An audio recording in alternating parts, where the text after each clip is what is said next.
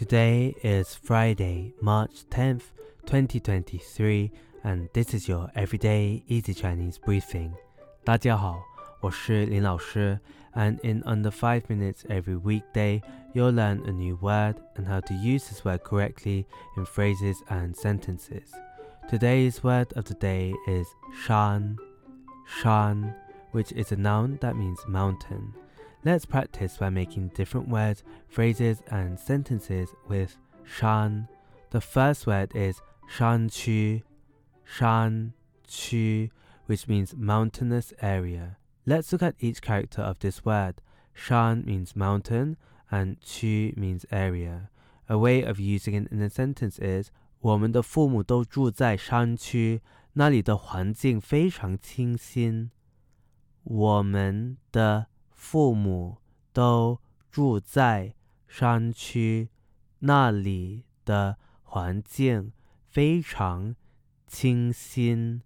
Our parents live in the mountainous area where the environment is very fresh. Another word we can create with shan is 山顶,山顶. This is a noun that means peak. Let's again look at each character of this word. Shan means mountain and ding means top. An example sentence we can create is 我们终于到达了山顶，景色非常壮观。我们终于到达了山顶，景色非常壮观。We finally reached the mountain top. The scenery was magnificent. Finally, we can create the word 山路，山路 which means mountain road. The 路 here means road. An example sentence we can create is 这条山路非常陡峭，要小心驾驶。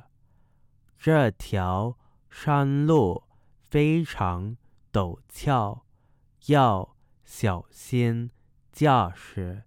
This mountain road is very steep, so be careful when driving.